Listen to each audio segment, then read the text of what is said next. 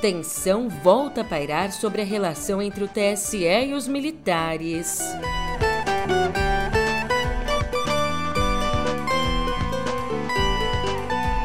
E com um discurso duro em defesa da democracia, Rosa Weber toma posse como presidente do STF.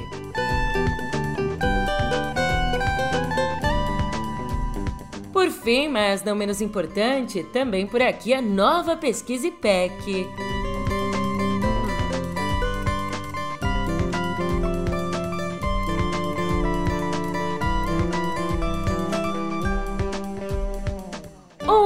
Ótimo de uma ótima tarde, uma ótima noite para você. Eu sou a Julia Keck e vem cá, como é que você tá, hein? Nessa terça, dia 13, eu tenho uma pergunta para você.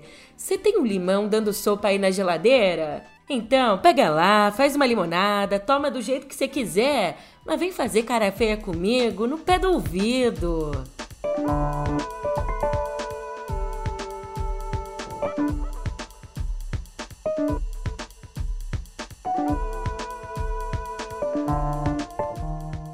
É, eu até brinco aqui para adocicar um pouquinho, mas vamos fazer cara feia para acompanhar o tom da notícia, porque o clima entre os militares e o Tribunal Superior Eleitoral, um clima que até então parecia mais ameno, ontem voltou a azedar. É que mais cedo foi veiculada a notícia de que as Forças Armadas fariam, com o apoio do TSE, uma apuração paralela em tempo real com 385 urnas.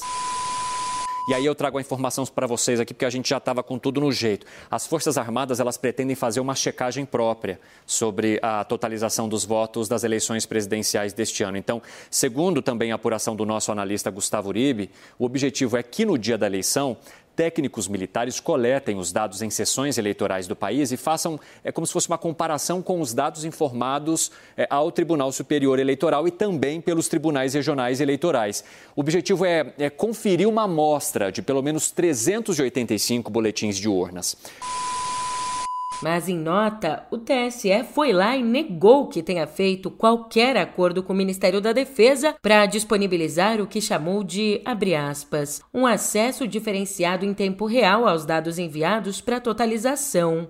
Os militares, por sua vez, eles insistem Querem porque querem fotografar os boletins de 385 urnas e comparar com os resultados delas que chegam ao TSE. Daí tem esse diz que me diz que puxa daqui, puxa dali, nesse cabo de guerra. O Ministério da Defesa está com medo de que, com esse recuo do TSE, também seja rejeitada a principal proposta da pasta, a proposta de uma mudança do teste de integridade nas urnas.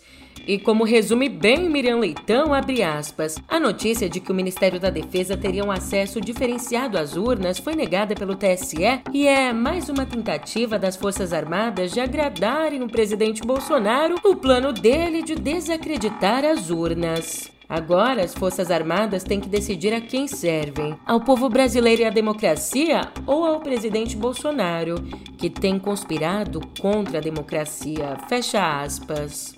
Ainda nas nossas cortes, tida como uma das integrantes mais discretas do Supremo Tribunal Federal, ontem, com um discurso bem duro, a ministra Rosa Weber tomou posse na presidência do STF.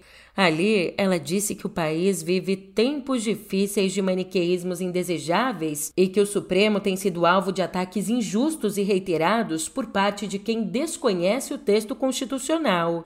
Vivemos tempos particularmente difíceis da vida institucional do país. Tempos verdadeiramente perturbadores, de maniqueísmos indesejáveis. O Supremo Tribunal Federal não pode desconhecer esta realidade, até porque tem sido alvo de ataques injustos e reiterados, inclusive sob a pecha de um mal compreendido ativismo judicial por parte de quem, a mais das vezes, desconhece o texto constitucional e ignora as atribuições cometidas a esta Suprema Corte pela Constituição. O recado, você imagina, o recado era para o presidente Jair Bolsonaro. Só que ele não compareceu à posse, assim como os outros candidatos à presidência, que também não foram. Aliás, ainda durante a fala, Weber ressaltou a rejeição ao discurso de ódio e o repúdio a práticas de intolerância. Sejam as minhas primeiras palavras a de reverência incondicional à autoridade suprema da Constituição e das leis da República de prevalência do princípio republicano e suas naturais derivações, de rejeição aos discursos de ódio e repúdio a práticas de intolerância enquanto expressões constitucionalmente incompatíveis com a liberdade de manifestação do pensamento. E de certeza de que sem um poder judiciário independente e forte, sem juízes independentes e sem imprensa livre, não há democracia. Pois é, Bolsonaro foi sim o primeiro presidente a faltar a uma posse no comando do STF desde 1993. Além disso, como conta Malu Gaspar, dois dos ministros mais próximos dele, o Ciro Nogueira, ministro da Casa Civil, e Fábio Faria, ministro das Comunicações, Olha, tanto Ciro Nogueira quanto Faria foram sim à posse, mas meteram o pé foram embora antes do discurso de Rosa Weber. Já, pelo menos, o ministro da Economia, o Paulo Guedes, e o ministro da Justiça, o Anderson Torres, além do advogado-geral da União, Bruno Bianco, ficaram até o fim. Enquanto isso, também ontem, a Procuradoria-Geral da República voltou a pedir que seja anulada a decisão do ministro do Supremo, o Alexandre de Moraes, é que seja anulada a decisão dele que autorizou as buscas contra oito empresários que pregavam um golpe de Estado em grupos no WhatsApp. De acordo com a vice-procuradora Lindora Araújo, a Ordem de Moraes desrespeitou prerrogativas do Ministério Público e contém vícios, como o que chamou de a falta de justa causa e atipicidade das condutas apuradas. E assim, esse pedido para que seja anulado, ele foi enviado. Só que antes o Moraes já rejeitou um pedido parecido com esse. E agora, para te situar na nossa corrida ao Planalto, é, minha gente, está chegando. Divulgada ontem, a pesquisa IPEC mostrou estabilidade na disputa, com o ex-presidente Lula indo de 44% para 46%, dentro da margem de erro de dois pontos, e Jair Bolsonaro permanecendo com os 31% do levantamento anterior. Em terceiro lugar, Ciro Gomes recuou de 8% para 7%, também dentro da margem, e Simone Tebet manteve os 4%. Depois aparece aparecem Felipe Dávila e Soraya Tronic, que continuam com 1% cada. Os outros candidatos não chegaram a um ponto. Ainda, o IPEC apontou que, num eventual segundo turno, Lula teria 53% contra 36% de Bolsonaro. E, ó, em mais um sinal de estabilidade, 80% dos eleitores dizem já estar com o voto decidido. E uma má notícia para Bolsonaro é que 50% dos entrevistados, metade, não votariam nele sob hipótese alguma, enquanto 35% rejeitam Lula. E falando nos números, apontado em pesquisas anteriores, o leve crescimento de Bolsonaro foi o que motivou a reconciliação entre Marina Silva e Lula, reconciliação sacramentada ontem numa entrevista coletiva em São Paulo, onde Marina concorre a deputada. Nosso reencontro político e programático se dá diante de um quadro grave da história política, econômica, social e ambiental do nosso país, em que nós temos uma ameaça que eu considero a ameaça das ameaças, a ameaça à nossa democracia. Ela também é vista como uma importante ponte com o eleitorado evangélico, por mais que tenha reiterado a importância do Estado laico. Estado laico que Marina aponta como uma conquista da reforma protestante. Agora, vem cá, para tudo que você está fazendo e presta bastante atenção que a gente tem um recado para você. Olá, eu sou Pedro Dória. Três episódios, três empresários demonstraram, dois em vídeo, um no zap, o desejo de impor seu voto negando quentinhas, demitindo ou oferecendo bônus. Isso é uma aula sobre a ideologia bolsonarista, uma aula muito mais profunda do que parece à primeira vista. O ponto de partida já está no YouTube do meio.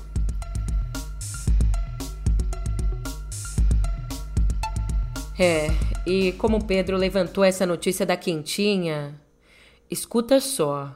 Cássio Senali, o homem que viralizou por negar marmitas a uma diarista eleitora de Lula, ele é empresário rural na região de Itapeva, em São Paulo, mas, segundo o portal da Transparência do Governo Federal, recebeu R$ 5.200 de auxílio emergencial entre abril de 2020 e outubro do ano passado. Ah, Julia, não tô acreditando. Calma, tem mais, tem mais.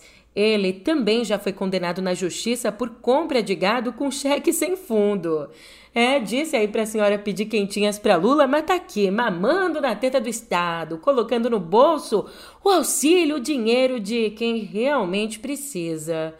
Vou te contar. A gente tenta fugir do estereótipo, mas não tem como. É o retrato do cidadão de bem. É o famoso acabou a mamata, desde que pra mim não, tá ok? Ave Maria cheia de graça. Melhor a gente até olhar para o cenário internacional para dar uma respirada aqui. Uma respirada ou não? Na verdade, não, porque num novo capítulo da guerra, a prefeitura de Kharkiv, a segunda maior cidade da Ucrânia, acusou a Rússia de bombardear instalações de fornecimento de energia elétrica e água. Esse bombardeio teria acontecido em represália à retomada de Kharkiv pelas forças ucranianas. Acontece que na última semana, uma contraofensiva ucraniana retomou milhares de quilômetros quadrados de território invadido pelos russos ali no leste do país. E não tinha nem como. A imprensa da Rússia admitiu que, diante da superioridade numérica do inimigo, as tropas russas foram forçadas a abandonar cidades que haviam liberado haviam liberado aí, né, como diz a Rússia. É claro, o Ministério da Defesa se recusa a falar em retirada, afirmando que o que está acontecendo é um reagrupamento pré-planejado.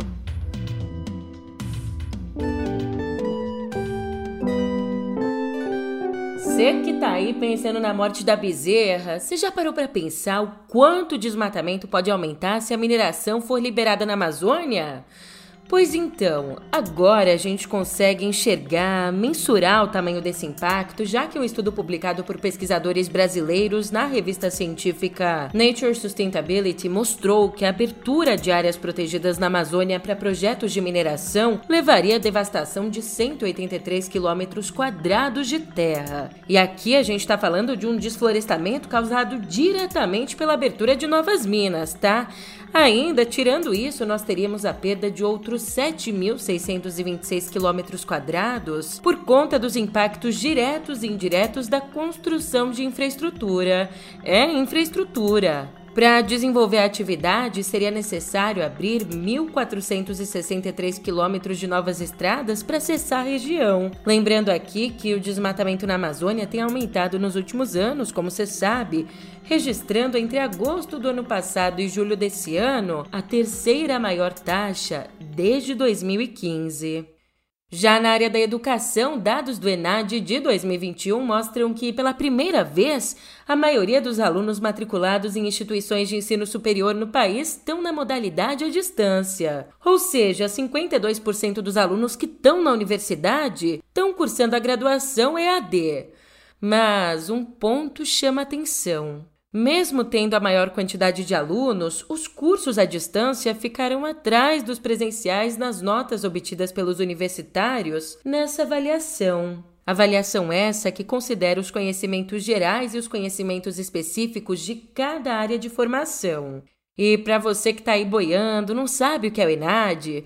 O ENAD é o exame aplicado pelo governo federal aos estudantes que estão concluindo a graduação Migrando para a ciência, agora a gente fala de uma iniciativa que deu pontapé inicial para a criação do primeiro banco genético privado com foco na diversidade brasileira. Mas, Julia, como assim? Que língua é essa que você está falando? Peraí, eu vou traduzir. Hoje em dia, existe uma série de bancos genômicos, ou seja, bancos que guardam informações genéticas identificadas em diferentes indivíduos. Mas aí que tá nem tão diferentes assim. Se a gente olha para todos os bancos genômicos do mundo, cerca de 80% dos dados deles são relativos à população branca dos Estados Unidos e da Europa.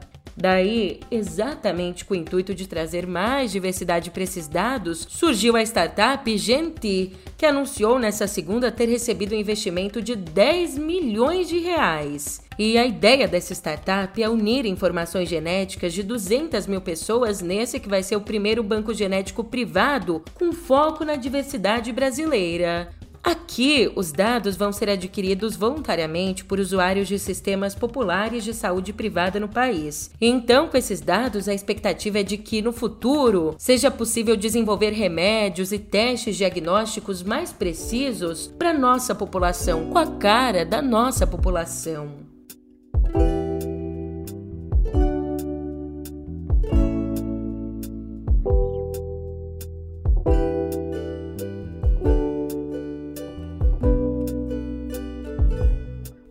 Pera aí, aqui em Cultura eu vou até pedir uma licença para me comportar de um jeitinho mais chique, porque ontem a gente teve uma noite de gala. This is the 74th Emmys.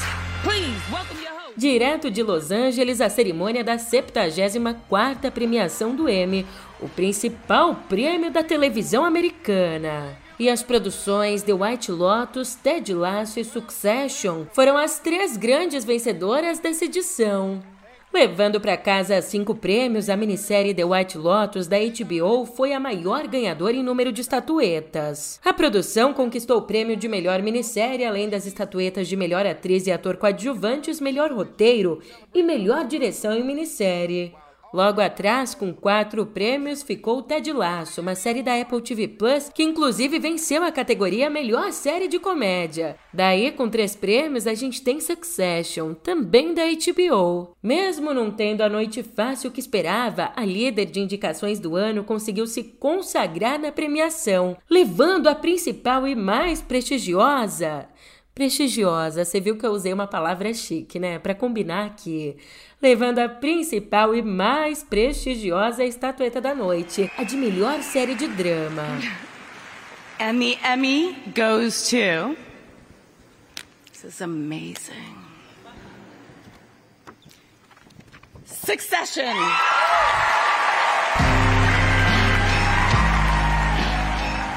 E pra você ver como não é pouco não, com esse prêmio, a produção desbancou outras favoritas como Euforia, Round 6 e Stranger Things.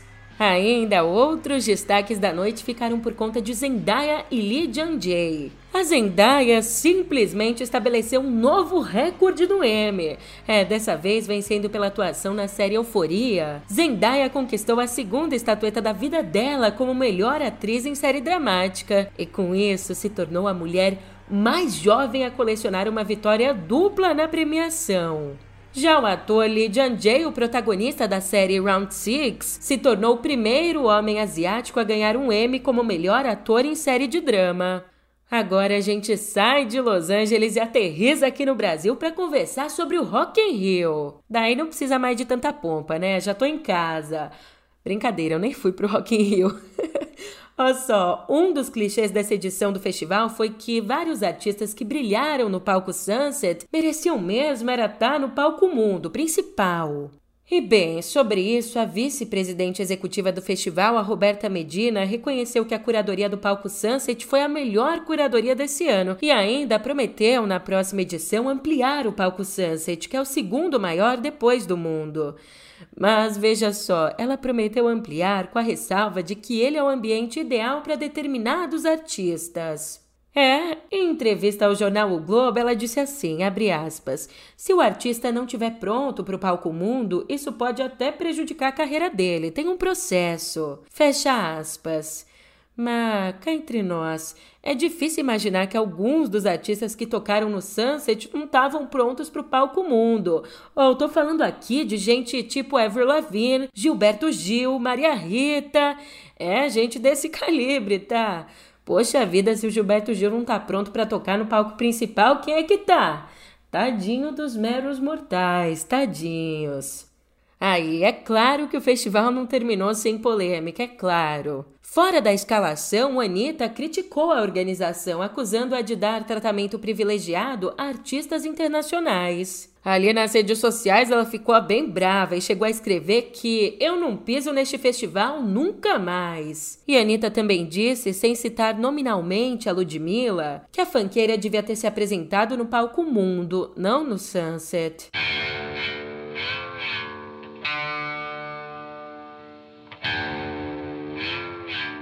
Como aqui tem espaço para todo mundo, a gente passa o quê? A gente passa de M para Rock in Rio e vem parar na D23 Expo, a convenção de fãs da Disney. Olha só, uma das principais atrações do evento, o ator Harris Ford, aos 80 anos, se emocionou e emocionou o público ao falar da nova aventura do clássico personagem dele, o Indiana Jones. A nova aventura que é o quinto filme da série. Ali ele disse assim: Nós temos uma história muito humana para contar e um filme que arrasa. E tem mais, ainda tem mais. Não foi só o astro veterano que marcou o evento, não.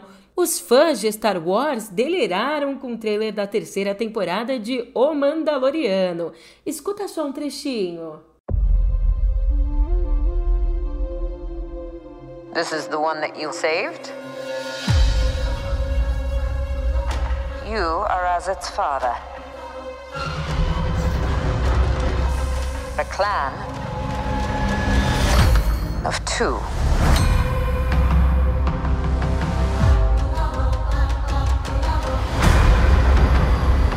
But you have removed your helmet.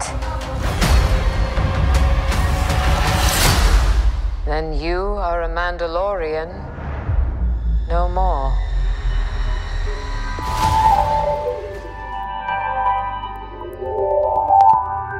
Aqui em Cotidiano Digital não é novidade, você sabe, a Meta vem tentando transformar o Instagram no rival TikTok. Mas isso não tem sido uma tarefa fácil para a empresa de Marquinhos Zuckerberg, não. De acordo com um documento interno obtido pelo Wall Street Journal, o engajamento do Reels, que é aquele recurso de vídeos curtos lançado lá em 2020 pelo Instagram, Olha, o engajamento da ferramenta caiu e os usuários estão insatisfeitos com a reciclagem de conteúdo. Em números, você quer números? Então toma aqui. Os usuários do Instagram acumulam 17 milhões e 600 mil horas diárias assistindo Reels. Tu acha muito? É, comparado com o nosso tempinho individual é bastante tempo mas esse número é bem menor que o registrado pelo TikTok, que acumula nada mais nada menos que 197 milhões e 800 mil horas diárias.